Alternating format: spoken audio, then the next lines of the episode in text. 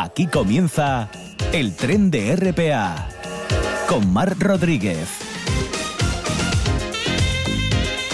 Buenas tardes. ¿Saben que durante muchos años los trenes que transportaban pescado tenían categoría de expreso? Pues esto era así porque el pescado era una mercancía perecedera, valiosa y tenía preferencia sobre todas las demás. Y es que el ferrocarril permitió, por primera vez en la historia, transportar alimentos frescos como el pescado o como la fruta que pudieron consumirse a mucha distancia del lugar en el que se producían y sin necesidad de conservarlos, lo que transformó nuestra dieta. Reciban el saludo de Pablo Mateo y Javier Palomo a los mandos técnicos y de Mar Rodríguez al micrófono. Es la una y ocho minutos de este martes 20 de septiembre. Comenzamos.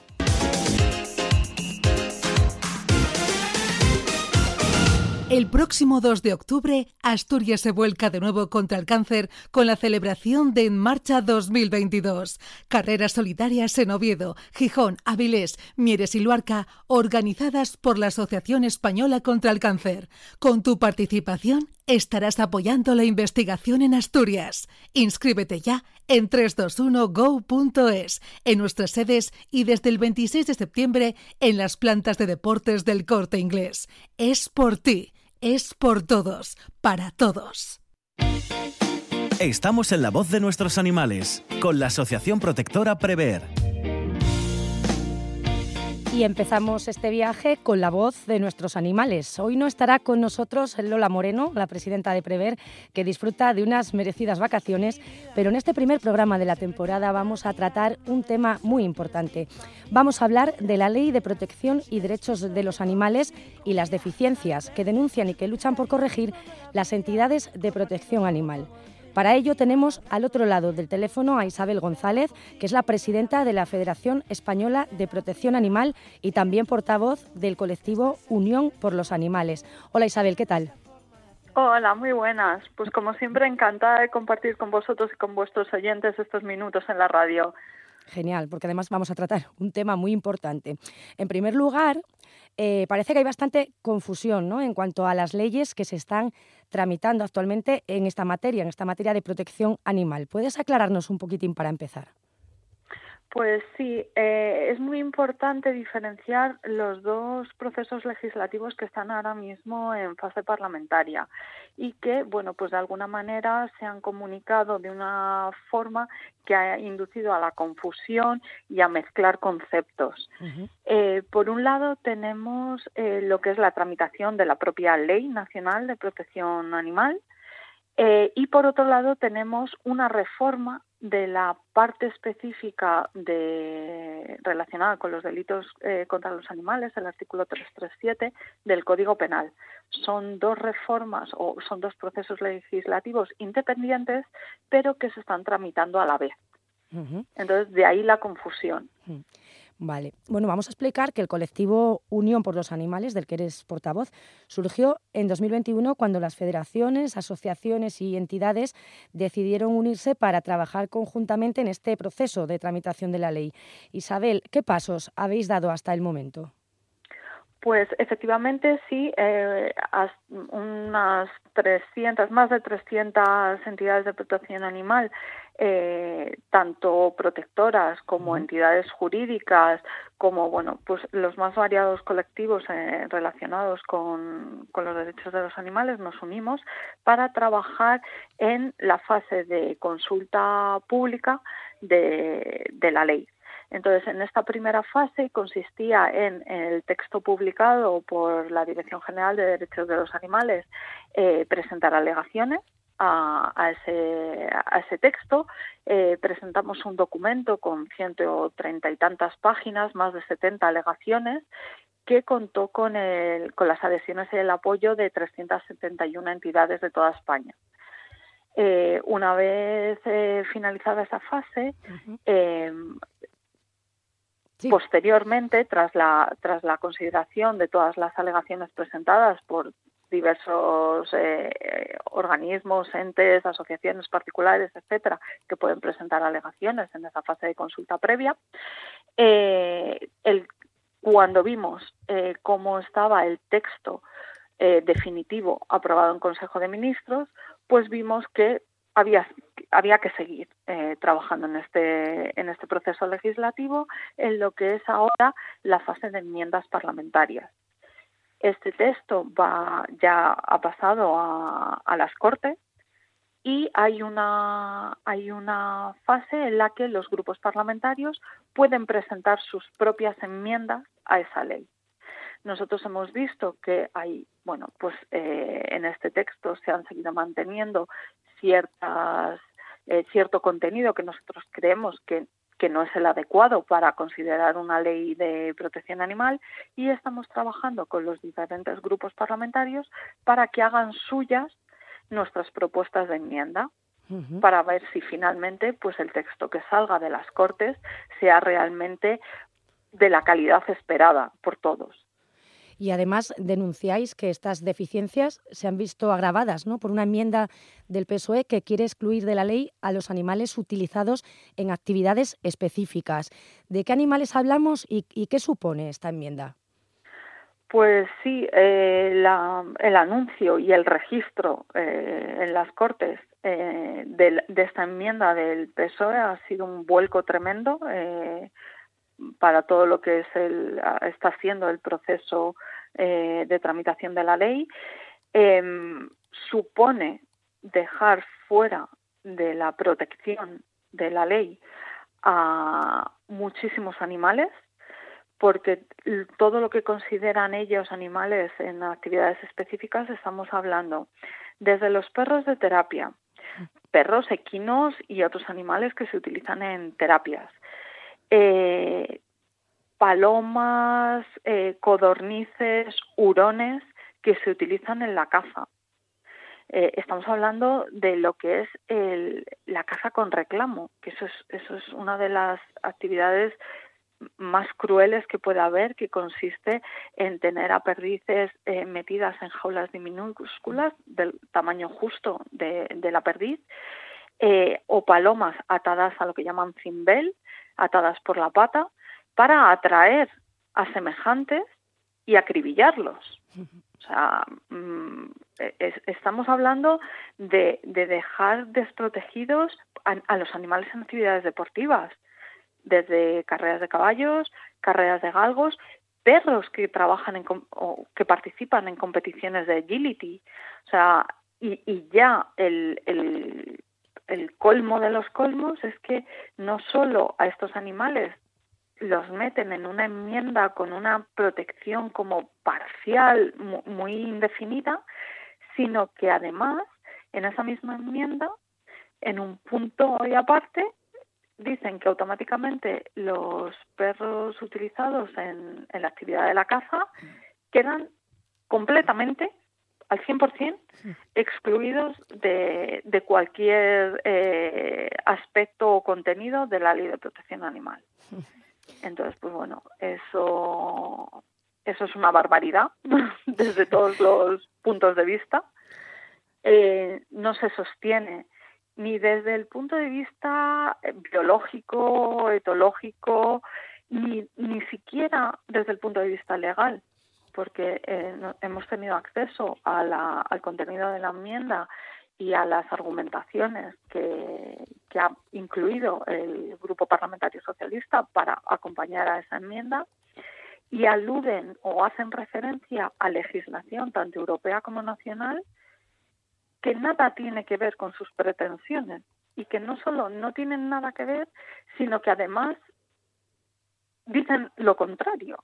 Entonces, eh, bueno, es un, es un, una concesión muy descarada a sus votantes cazadores y a sus votantes del, mundo rural que bueno pues no no tiene no tiene cabida en, en ningún lado. Es, es, un, es un despropósito. Se mire por donde se mire eh, bueno, tengo entendido que para todo esto estáis, vais a realizar una recogida de firmas y también tenéis una campaña en redes, ¿verdad, Isabel? Eh, bueno, aparte de estarnos reuniendo con los grupos parlamentarios y tratando este tema en concreto eh, dentro de, toda del resto del conjunto de enmiendas que, les estamos proponiendo, se, se está hay mucho movimiento en redes sociales, tanto desde Unión por los Animales como el resto de colectivos, presionando en, especialmente en Twitter, por ejemplo. Y eh, el día 26 em, se está organizando un tweet storm específico para, para este tema. Nosotros ya, como Unión por los Animales, hace unos meses, cuando ya eh, sabíamos durante todo el proceso de la ley se sabía que el, el tema de perros en, en, la actividad cinegética era un tema muy conflictivo. Ya lanzamos un tweet storm hace sí, un mes o dos en, en redes antes de, del texto que salió del Consejo de Ministros y ahora nuevamente el día 26 se está organizando otro tweet storm para bueno pues para presionar al PSOE para que retiren la enmienda. Muy bien. Bueno, pues estaremos pendientes de, todo lo que vaya ocurriendo. Isabel González, presidenta de la Federación Española de Protección Animal y portavoz del colectivo Unión por los Animales. Muchas gracias por estar con nosotros. Muchas gracias a vosotros por invitarnos.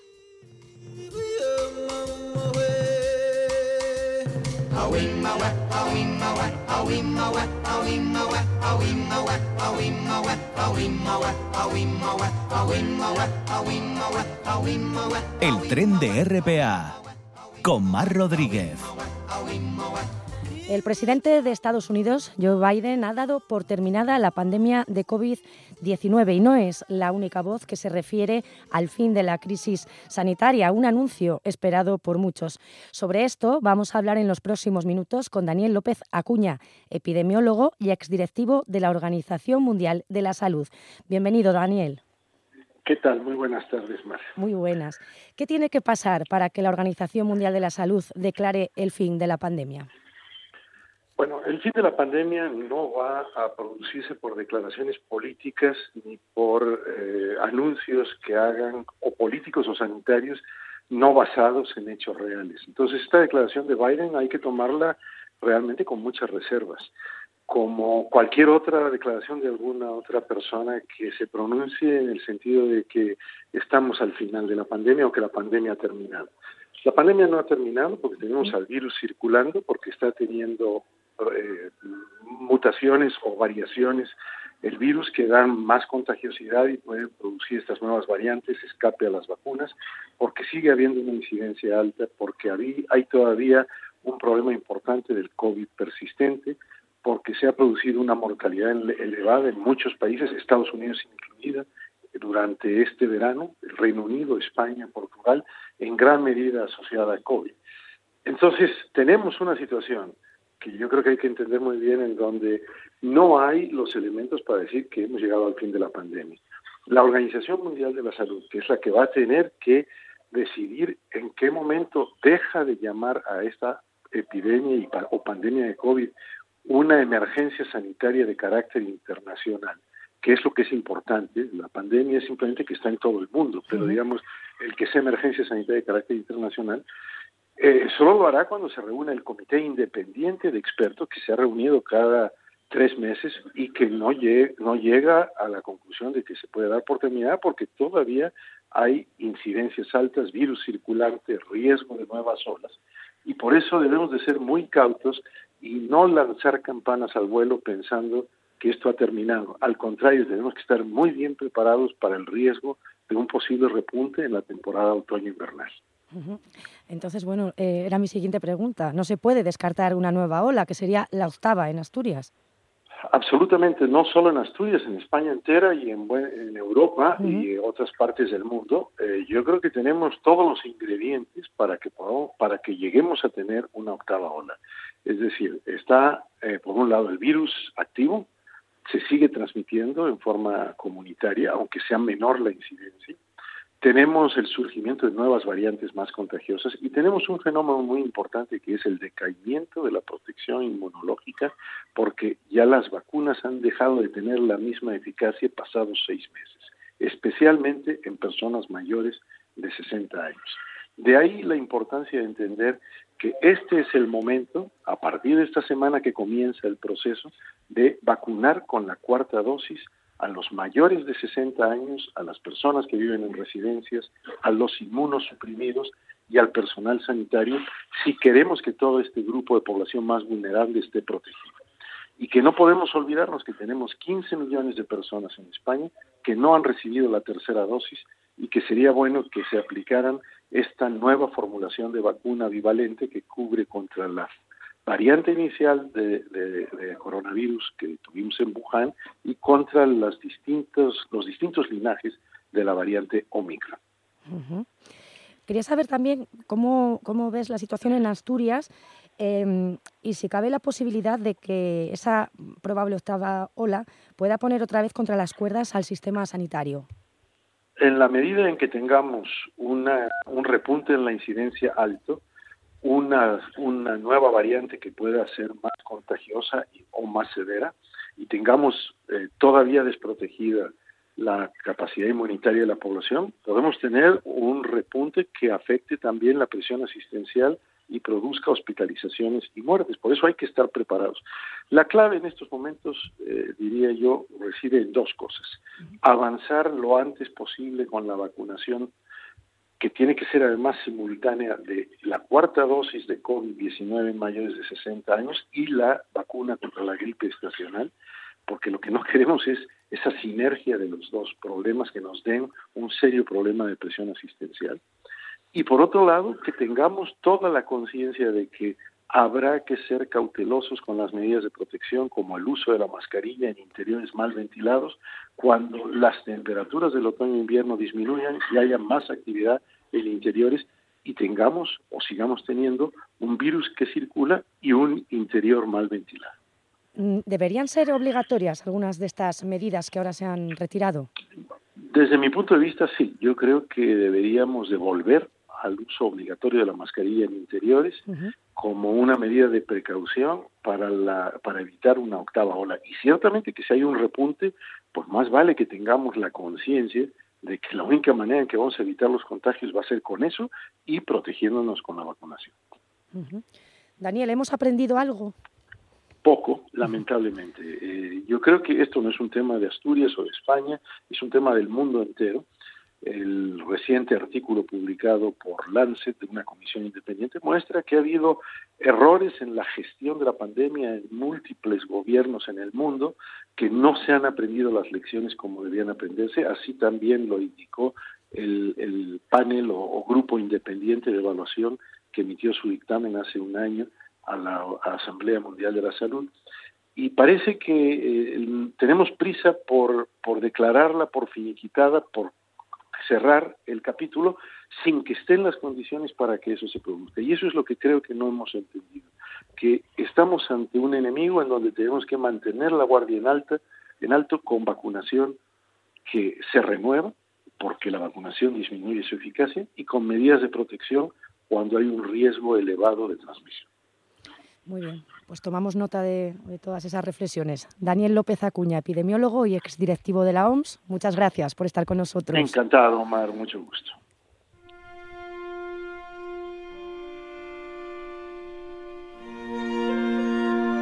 El Bibliotren con Kobe Sánchez. Vamos ahora con el vagón de los libros y para ello saludamos a Kobe Sánchez, escritora y sobre todo lectora. Kobe, bienvenida, ¿qué tal? Muy bien, buenos días. Pues nada, feliz del reencuentro. Genial. Y hoy, para empezar, nos traes una novela que se titula Desde que me quedé sin dioses, de David de Juan Marcos, publicada por Malpaso Ediciones este mismo año, ¿verdad? Pues sí. En esta obra, el, el autor eh, nos cuenta cómo conoce a Momo, que es un refugiado palestino de la guerra civil de Siria en 2018, y cómo decide contar su historia y la de su familia. Desde la catástrofe palestina de 1948, su infancia y juventud en Damasco, y la revolución de 2011, hasta la prisión, la tortura y el exilio, primero a Dinamarca y luego a Suecia, donde hoy trabaja con adolescentes huidos de la guerra. Es una obra a medio camino entre novela, memorias y diario.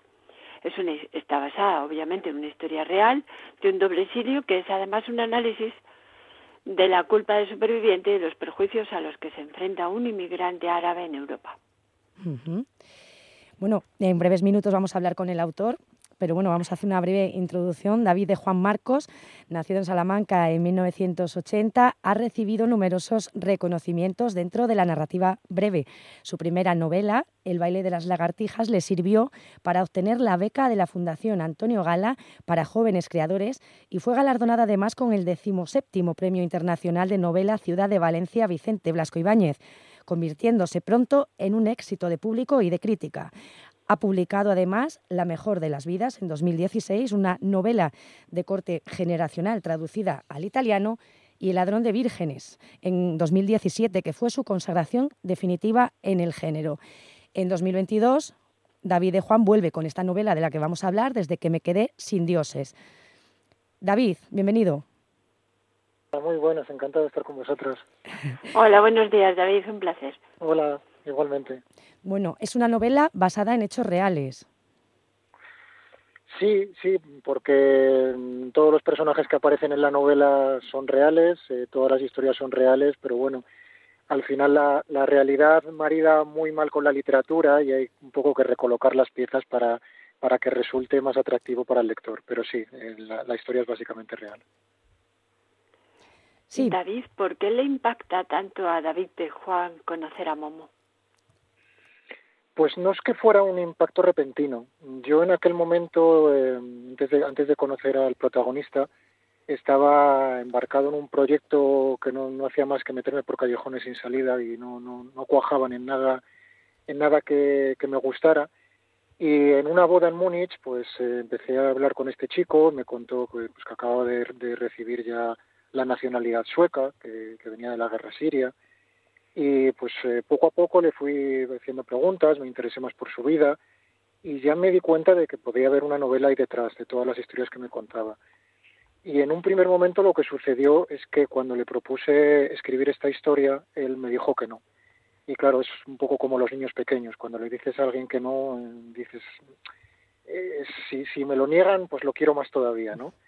Entonces, pues eh, insistí, le, le, le, propuse diferentes ideas, diferentes proyectos, y ya llegó un momento en el que le dije, mira, vamos a hacer una cosa, vamos a, a, tratar de contar la historia tal y como sucede, es decir, vamos a empezar la historia por el momento en el que tú y yo nos conocemos y vamos a ir narrando cómo poco a poco se va generando la novela, y al mismo tiempo, pues podemos ir metiendo partes de tu historia.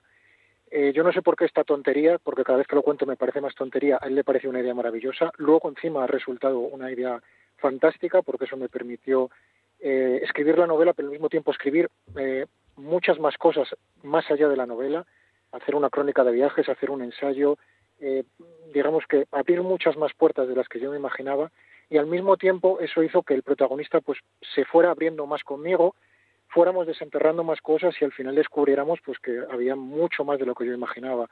Su familia originalmente tuvo que huir de Palestina, eh, después tuvieron que huir de la guerra civil siria, él entró en la cárcel tres veces, eh, han sido apátridas toda su vida, porque los palestinos tienen una cosa muy curiosa y es que heredan esta cosa de no tener patria de padres a hijos. Puedes nacer en cualquier lugar del mundo, pero si eres palestino sigues siendo una pátrida. Y eso de triste. Y eso es lo que les ocurrió a, a, a la familia de mi amigo. Y digo ya mi amigo porque somos amigos íntimos y digamos que como la pregunta que tú me hacías es por qué me impactó tanto, en realidad fue un, un amor muy lento, es decir, según iba conociendo más, cada vez me gustaba más y cada vez me interesó más para escribirla.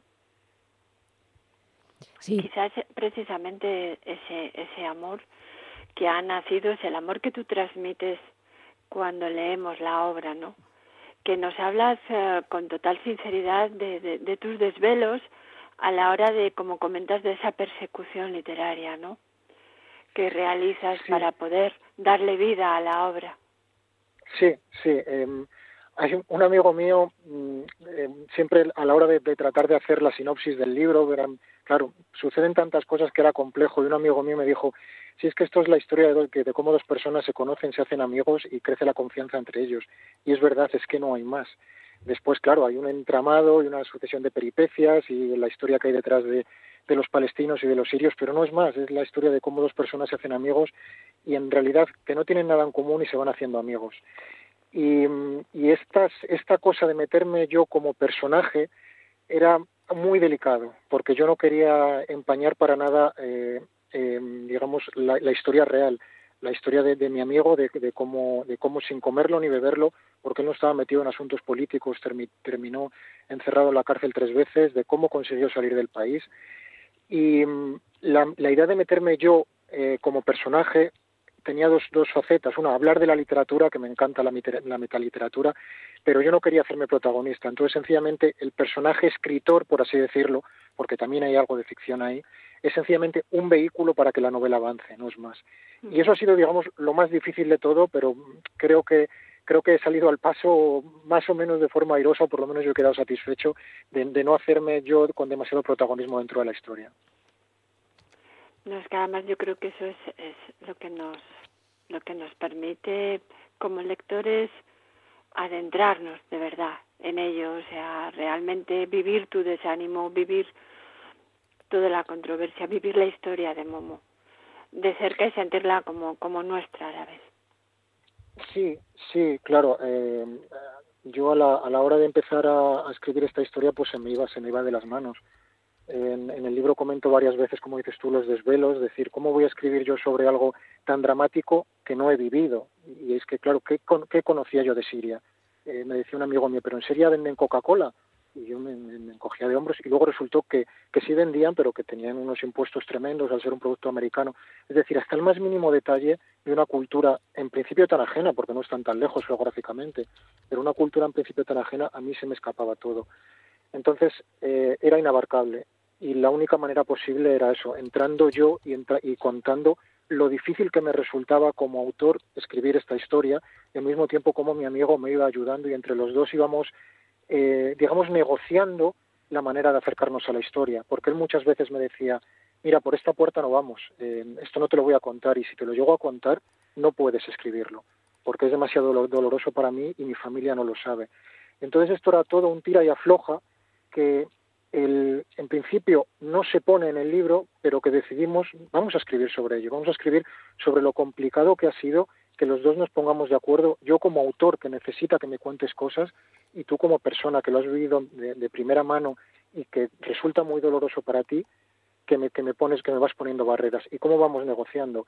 Hay un momento de, mis favoritos en el libro en el que él se pone a mirar el primer borrador y claro, Momo no es su nombre verdadero, eh, es, es, también una, una, modificación que hicimos para que él se sintiera más cómodo.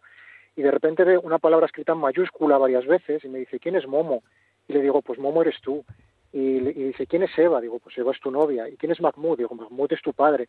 Y todo esto lo cuento, cómo, cómo vamos charlando de las cosas que van sucediendo en el propio libro. Y eh, en principio parece muy complejo, pero creo que sale de una manera muy sencilla y escribir eso de manera sencilla también ha sido muy complejo al mismo tiempo. Sí, precisamente por lo que hablábamos, ¿no? Porque de, porque porque esa obra te la te la planteas de una forma, pero al final nos llega eh, de una forma muy híbrida, ¿no? De diario, reportaje, de memoria, sí, de novela, sí, a mí me cuesta, tiene una parte claro. ficcionada. Sí, sí. Eh, con la editorial, claro, eh, costaba mucho ponerle una etiqueta, porque al fin y al cabo bien para los medios de comunicación, bien para ponerlo en una librería, pues hay que ponerle una etiqueta. ¿Esto qué es? Novela histórica, ¿esto qué es? Ensayo, ¿esto qué es? Un thriller. Y claro, costaba mucho, porque es, es que no es una novela y sí lo es. No es un diario, pero sí lo es. No es un ensayo, pero sí lo es. También tiene cosas de crónica de viajes, eh, de crónica periodística. Entonces, claro, eh, meter todo, todo este conglomerado dentro de una etiqueta pues resultaba muy complejo pero al mismo tiempo creo que enriquece mucho la lectura, por lo menos es el, lo que estoy recibiendo yo de los lectores con respecto a mis anteriores libros, el hecho de ir saltando de una cosa a otra, de que vaya un poco fluido, pues lo enriquece mucho, porque también nos enteramos de lo que le ocurrió el conflicto de Palestina con Israel, que todo el mundo lo tenemos en la cabeza, pero es una maraña de, de noticias que nos llegan todos los días, de cómo empezó la primavera árabe, de lo que, de cómo se vivió la primavera árabe en Siria, que al principio pues era una cosa que lo veían muy lejano, de, de, cómo parecía que iba a caer el régimen de Bashar al-Assad y al final con el apoyo de Rusia. Digo lo de Rusia porque ahora está tan de moda o tan de, tan de actualidad y los orígenes de la guerra de Ucrania y Rusia pues están en estas pruebas que primero hizo Rusia en, en Siria en la guerra civil. Es decir, eh, que vamos, casi es un recorrido eh, a, lo largo de la historia de los países árabes desde que terminó la Segunda Guerra Mundial hasta la actualidad y eso pues no se podía abarcar eh, con un solo género o por lo menos yo no quería hacerlo así precisamente a través de, de, de la obra, a través de todos, eh, de todo este contexto que nos comentas, también nos sirve como análisis, análisis de, de, la realidad, ¿no? del exiliado, de la inmigración, del rechazo actual hacia los inmigrantes. Así es. Eh, yo en, en un, al principio al empezar a escribir esta historia yo pensé pues que mi amigo me iba a contar pues cómo escapó de Siria en una patera o, tuvo problemas en Turquía o lo torturaron en Serbia. Es decir, todas estas cosas que hemos ido viendo a lo largo desde el, desde el, gran exilio de 2015 y todos los problemas que hubo en Europa con los exiliados de la guerra civil siria. Y mi amigo no pasó por nada de eso. Entonces ese es un momento de excepción en el cual digo, aquí no hay novela. Y sin embargo, sí que hay novela, porque el, el meollo de la cuestión es cuando llega a Europa y con lo que se encuentra y lo que se encuentra es que, están pensando que llegan al paraíso y se encuentran con un rechazo frontal, con unos, eh, voy a llamar microracismos porque muchas veces no nos damos cuenta ni nosotros mismos. Él, él, él me lo explicaba muchas veces que de las cosas que más le dolían es que el, europeo no se diera cuenta de que lo estaba tratando a él con excesiva condescendencia o con excesivos prejuicios de primeras ha llegado todo hasta un extremo que mi amigo ya se dio cuenta. Mi amigo tiene dos carreras, es licenciado en Derecho, es licenciado en Migraciones, tiene una carrera en Suecia, eh, habla varios idiomas, es decir, podemos pensar que tiene un perfil ideal para poder encontrar, encontrar cualquier tipo de trabajo y más en un mercado laboral como el sueco.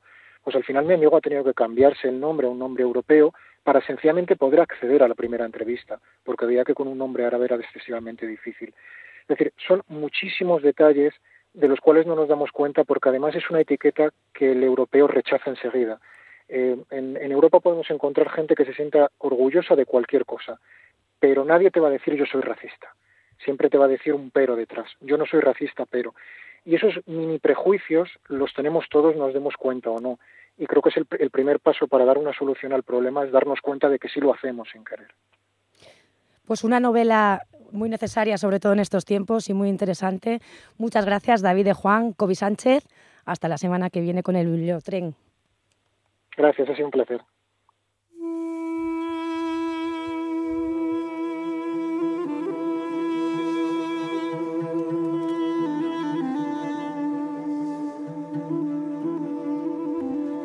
Y ahora vamos a hablar de la cooperativa de viviendas colaborativas Asuntase, un proyecto pionero en Asturias, donde nació hace ya ocho años.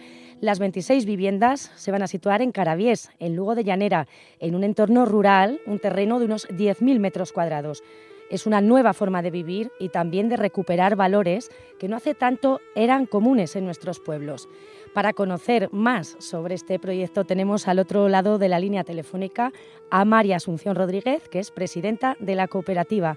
María Asunción, bienvenida. Gracias, bien halladas. ¿Cómo y por qué aparece esta comunidad? Bueno, el, el cómo y por qué cada cohousing tiene su historia, su intrahistoria. El nuestro es un grupo de amigas y amigos que habíamos hecho la crianza juntas y pensábamos ir a vivir eh, a vivir juntas ya. Lo intentamos cuando nuestros hijos e hijas eran pequeños, pero no fue posible.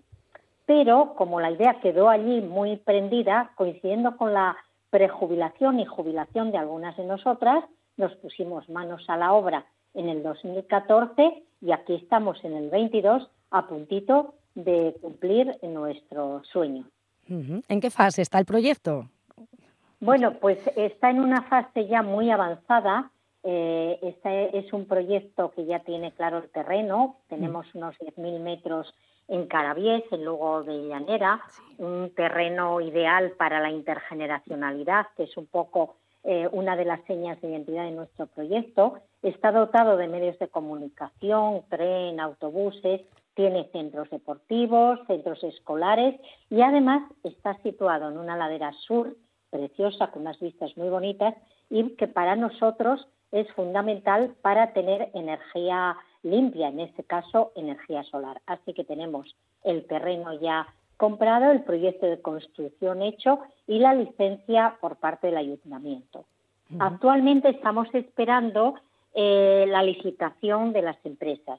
Hemos preseleccionado cuatro empresas, todas ellas asturianas y de reconocido prestigio, y en pocos días tendremos ya su propuesta económica.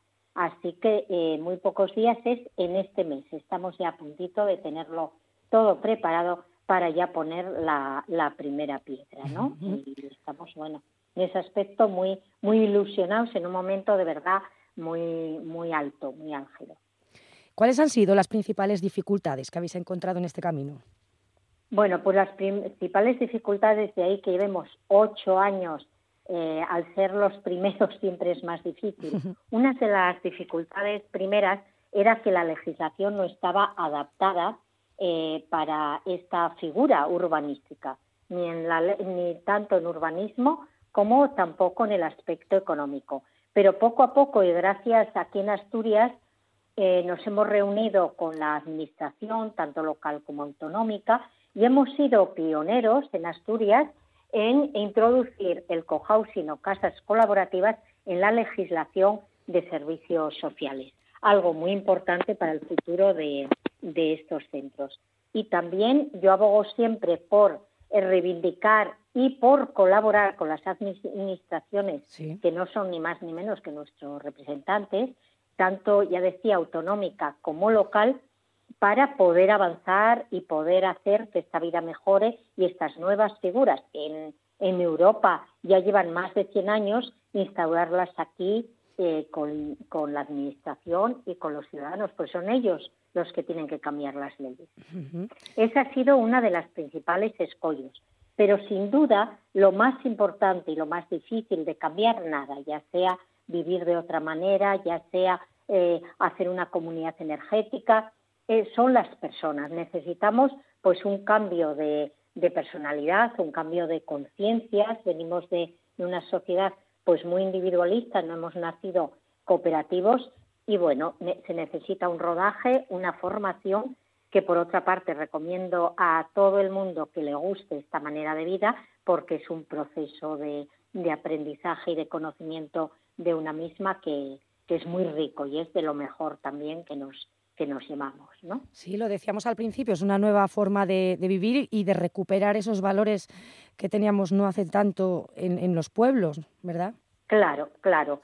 Es decir, ahora pues tenemos casas que nos las hacen de un día para otro y después tenemos que estar tirando tabiques, eh, buscando un, un, un, mueble que se adapte. En este tipo de, de proyectos eh, nosotros somos mm, los verdaderos artífices. Hemos hecho el proyecto eh, urbanístico de nuestras viviendas junto con los arquitectos de una manera colaborativa, viendo nuestras necesidades, nuestras necesidades y también con respeto al medio ambiente. Hablamos mucho de sostenibilidad, de, solidaridad, de cocuidados, pero es que no podemos tener cocuidados en unos pisos, o es muy difícil tenerlos, en unos pisos como los que hemos vivido, donde no hay espacios ni siquiera para compartir, ¿no? Entonces es muy importante este tema de la solidaridad, de los cocuidados, inclusive el relacionarnos con nuestros vecinos tenemos que tener una mínima eh, infraestructura. Bueno, pues basado en nuestros valores de autogestión, sostenibilidad, equidad, solidaridad, co-cuidados y además que queremos ser unos más en la comunidad, hemos empezado por construir un edificio precioso, bioclimático y que va a posibilitar realmente llevar ese tipo de vida. Y después la intergeneracionalidad. Es verdad que la mayoría de los cohousing, como yo siempre digo que somos un país de viejos y ellas, pues han empezado, claro, espabilándose eh, más y haciendo este tipo de proyectos. Pero después de todos estos eh, ocho años, bueno, ya en los tres primeros nos decidimos por la intergeneracionalidad. Primero, porque nos apetecía, habíamos siempre vivido así y queríamos seguir haciéndolo. Pero es que además porque, además de ser la forma pues natural de vivir eh, del ser humano durante todas sus etapas, es mucho más beneficiosa. Ya hablemos de gente mayor para los cuidados y ya hablemos de gente más joven que quiera tener eh, niños y niñas que quiera conciliar de verdad. O sea que solo nos va a traer beneficios y además la riqueza entre las generaciones que se está perdiendo el contacto. Sí, María Asunción, para finalizar y a ver de forma breve, que vamos un poquito mal de tiempo, cuéntanos eh, que además, bueno, además de, este, de estas viviendas, habéis creado la primera comunidad energética de Asturias. De forma breve, ¿qué es y qué beneficios trae?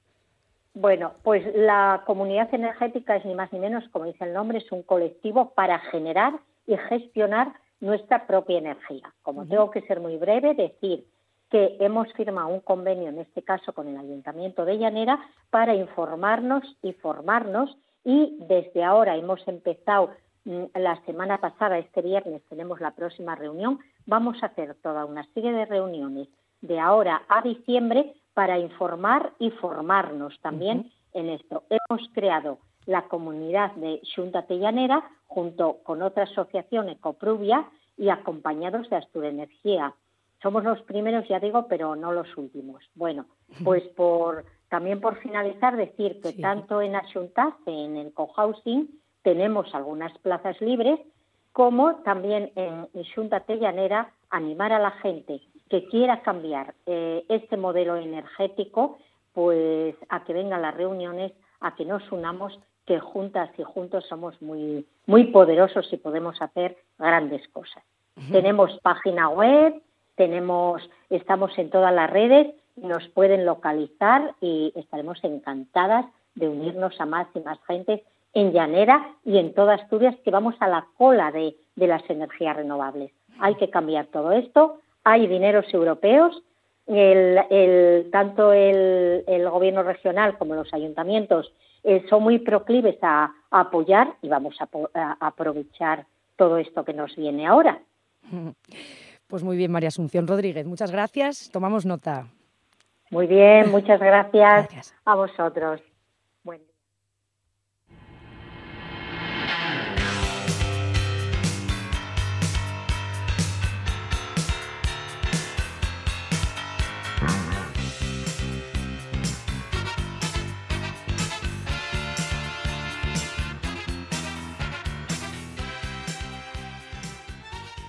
El tren de RPA con Mar Rodríguez.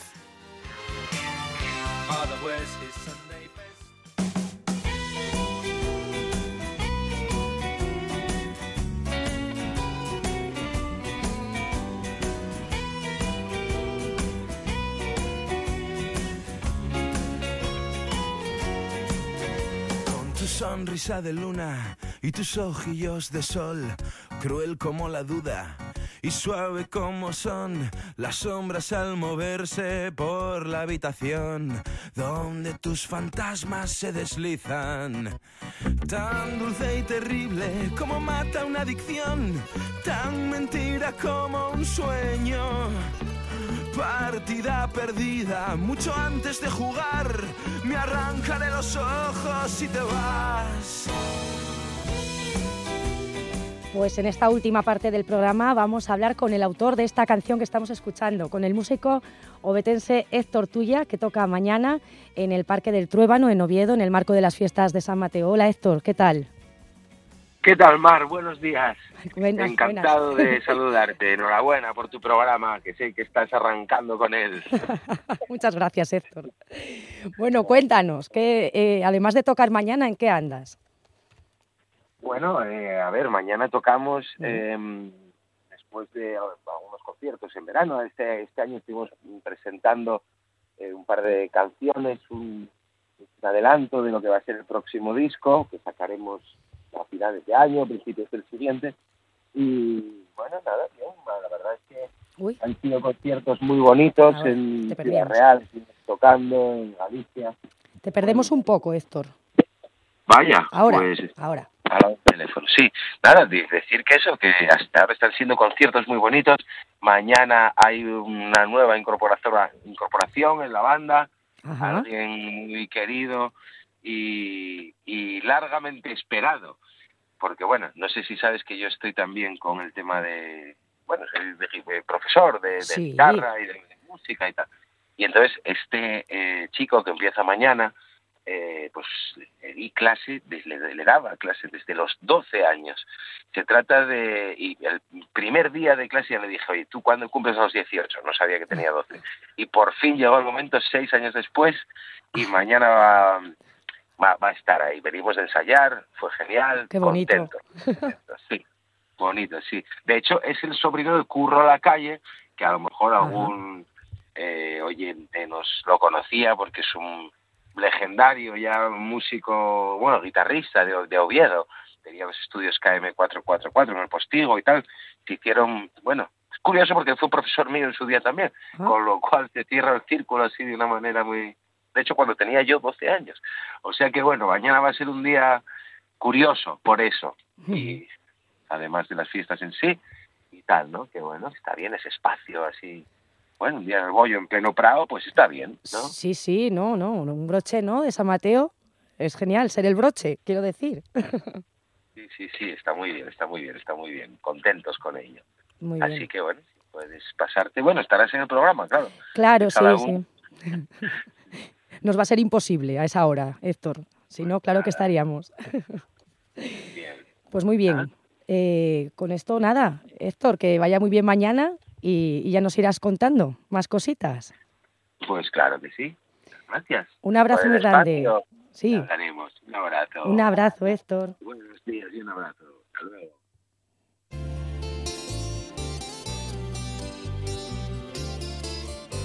Tengo un corazón mutilado de esperanza y de razón.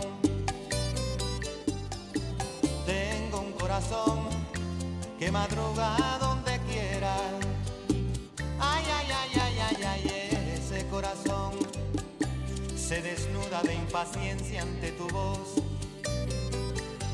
Pobre corazón que no atrapa su cordura. Quisiera ser un pez para tocar mi nariz en tu pecera y hacer burbujas de amor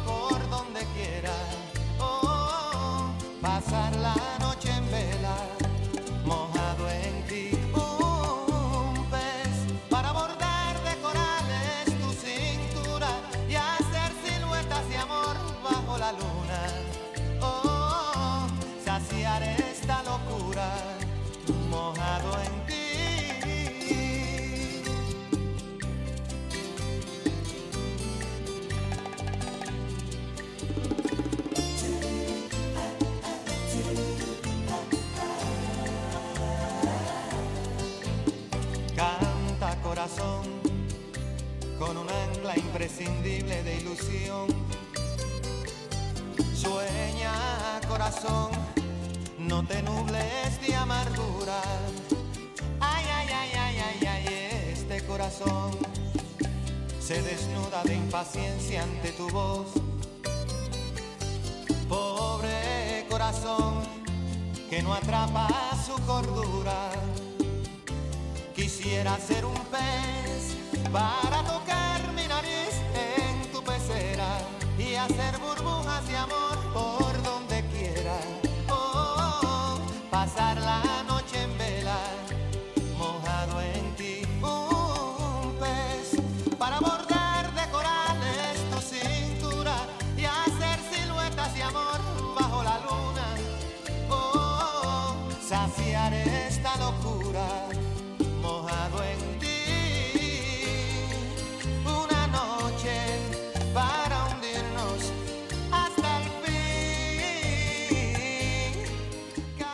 Pues Oviedo se prepara ya para comenzar a decir adiós a las fiestas de San Mateo. Mañana, como decíamos, concierto de Héctor Tuya a la una en el Parque del Truébano y esta noche, la tradicional Noche de los Fuegos. La empresa valenciana Ricardo Caballер será la encargada de disparar estos fuegos a partir de las 10 de la noche en un horario adelantado para que los más pequeños puedan disfrutarlos antes de irse a dormir. Por primera vez será en Montecerrao, en el Parque Tuero Bertrand. Y cuando se acercan las 2 de la tarde, el tren llega ya a la estación final para dar paso a las noticias que nos traen, como siempre, nuestros compañeros de Asturias Hoy, segunda edición. Nosotros volveremos mañana a eso de la 1 y 5 de la tarde. Sean felices. Oh, saciar esta